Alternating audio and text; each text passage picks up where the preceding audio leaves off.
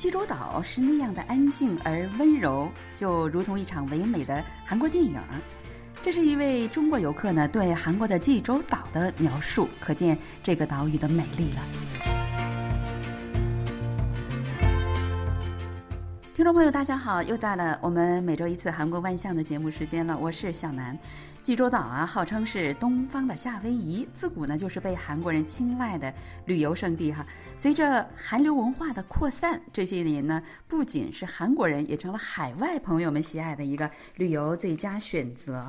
那近期啊，呃，据说呃，在韩国出版了一本书，叫《中国文化在济州》。今天呢，有请。写这本书的作者之一曲欢会长为我们介绍一下情况。哎，曲欢会长您好，又见面了哈，请你给我们的听众朋友们再打一次招呼好吗？蓝老师好，亲爱的听众朋友们，大家好，又见面了。我是中国妈妈的女儿，韩国女儿的妈妈，韩中文化友好协会的会长曲欢。我的梦想是成为中韩人文交流间的一曲欢歌。哇塞，一曲欢歌啊！我看到你，我就觉得真的像是一曲欢歌啊。呃，一说起济州岛哈，我想我们的听众朋友们肯定都不陌生了哈，呃，也都很向往。那您跟济州岛有怎样的缘分呢？那你对这个济州岛有怎样的印象呢？这次我选择写中国的地方篇，第一篇辽宁之后，韩国的地方篇写济州。呃，确实有一些特殊的理由，因为济州是中国每一年访问韩国的六百万游客当中，绝大多数都会选择的韩国的旅游目的地。而对于我个人来说，呃，济州呢是我在二十多年前我的父母第一次来韩国旅行的时候去的地方。但当时因为是随着这种大宗的旅游团去旅行的，其实印象非常一般。但是后来呢？大概在十年前，我陪父母，就是所谓我们中国说的自由行，再次探访了一些跟中国有一些故事的这样的地方。爸爸妈妈就觉得啊，原来济州的真面目是这样的。所以由于这个我自己亲历了这样的一些济州的呃特点和变化，所以这次我和共同作者金明圭教授决定，中韩原始系列的韩国篇呢，第一篇选择写济州。那么就是这本书的名字叫《中国文化在济州》哈。那您跟呃韩国的这位作者金明圭教授对吧？那么说明他对这个中国文化也是很有造诣的，是这样的吗？简单的说两句，他是怎样一位有识之士呢？呃，金明圭教授呢，他是东国大学的一位年轻的教授，因为他一直从事于研究中韩古代的这些呃文化交流，就是人文历史故事，特别是有关中国皇陵和韩国王陵的比较。那因为这个，他对中国的书法呀，还有这些历史故事非常熟悉，所以这次我选择和金教授一起来写这本《中国文化在济州》。就是说，我们的听众朋友们肯定呃听了之后就会很欣喜哈，因为在韩国有很多很多这样的学者，他们专门研究中国的古代文化哈。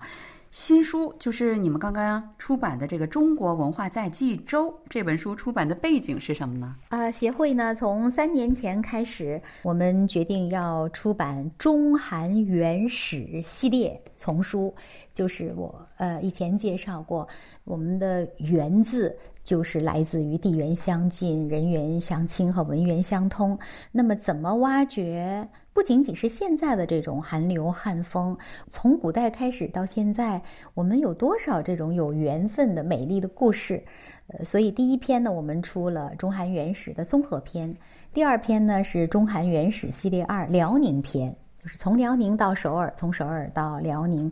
因为在韩国有一位朝鲜时期的大学者写过一本书叫《热河日记》，就是写到了当时他从辽宁这个出发，在中国的一些见闻。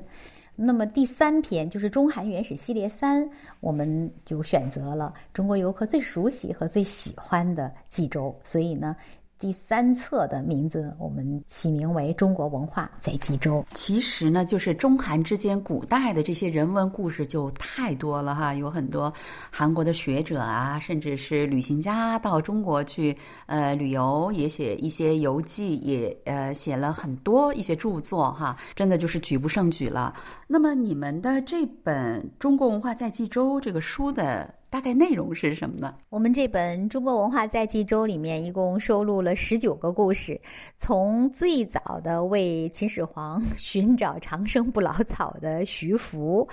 到后来元朝的时候跟冀州的交流，一直到这个《兰亭序》是怎么能够在冀州流行起来，再到当年这个海上贸易、海上丝绸之路如何漂流到冀州的崔普。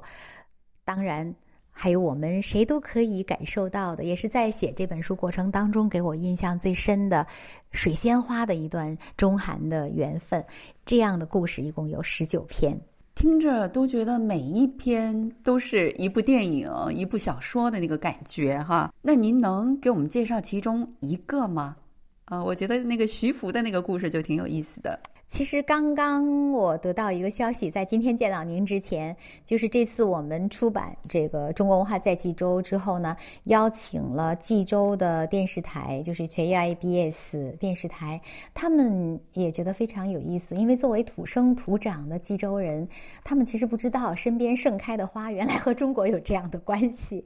所以他们决定把这本书的十九个故事都会呃。一直沿着冀州和中国的所在的地方发生的故事呢，来拍一部纪录片。到时候我还要邀请我们美丽的南老师来出演一下，做一下这个介绍和说明。刚才南老师说里面的故事，就是徐福的故事。其实大家都知道他到日本、到韩国经历。在这儿呢，其实我特别想讲一下让我感动的这个水仙花。在韩国呢，也有水仙花，有很多地区都种植的水仙花，但是有。香就是能够飘香的，有香味儿的，只有冀州的水仙花。这个水仙花呢，最早当然是从西方呃传到中国，后来呢，呃，以前我提过，就是被在韩国被誉为韩国版的王羲之的秋实金正喜先生呢，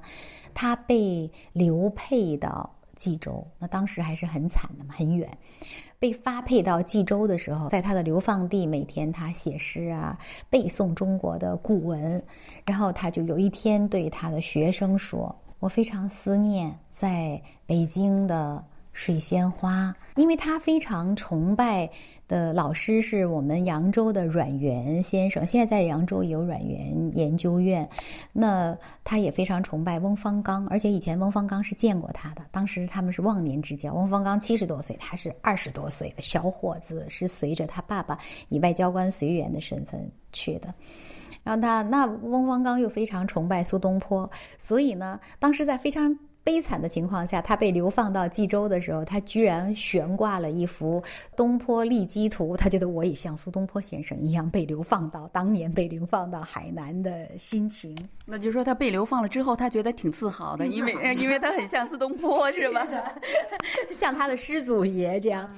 所以这时候他当时呢，在呃这个朝鲜时期呢，朝鲜的文人到中国去，经过辽宁到北京，他们一定要去的地方呢琉璃厂。当时根据韩国。的这些文献记载，他们去琉璃厂最开心的，当然是寻找一些中国的书籍。但是跟那个比起来，更开心的是，他们觉得在那儿可以遇到中国的一些呃知识人、一些智者，可以交谈，可以这个高谈阔论，互相交换他们的学识。那第二个，他们最想去的地方就是当时北京的花圃，因为他们想去那儿找一些，比如说兰花，找一些那种想带回韩国的花儿。所以这时候，就秋实金正喜先生就跟他的学生说：“我非常怀念北京的花圃，我希望能够。”在这个季节能够看到水仙花，结果他的学生就找了中国的朋友，朋友在北京带来水仙花，几经周折呀，当时不像现在一个半小时就飞来了，带给了秋实先生，秋实先生就把它栽到了他流放的这个地方的周围。所以现在大家如果中国我们听众朋友来济州的话，你看到那个水仙花，你就可以想象一下当年在朝鲜时期怎么由中国的友人。几经辗转来到这儿，而在那样一个。悲惨、非常这个颠沛流离的，而且这样一个被流放的状态的一个韩国的文人，如何能够通过这个中国来的水仙花的香气看到希望，感受到友情？结果呢，我就找这个金明圭教授，我就说有这样的故事，真的是非常感动。我说了这个话之后，大概一个月，二月的一天，我回到办公室里，办公室里面有四盆开着的水仙花。就是金明圭教授他送给我的，所以当时我就在想，这是一个多么美妙的轮回。就是以前中国的学者把他朝鲜时代带给一个流放当中的秋实先生，几百年之后，秋实先生的流放地的水仙花，由一个韩国现代年轻的学者。带给一个我现在在韩国生活的中国人，是一段多么美的这样的一个缘分的延续。所以现在这个水仙花对我来说，已经不是单纯的一盆水仙花，已经是一段济州和中国、韩国和中国的一个非常美丽的缘分。啊，真的是非常美丽的一个故事哈。呃，那么就是对这些美丽的故事，你的这个书也出了。呃，我觉得一些韩国朋友们多多少少可能也了解了一点，听到一些哈，他们是一个什么样的反应呢？最有意思的就是刚才我说的 JIBS 的社长，他刚刚就任，他就笑，他说：“我很惭愧，我是土生土长的济州人，我不知道我的身边芙蓉花、水仙花也有故事，呃，什么什么这个石老人也有故事，每一个碑文也有故事，所以他们都觉得，呃，现在呢，我们已经迎来了第二段，就是作为济州人，他们的故乡，他们既欢迎很多中国的观光客人。”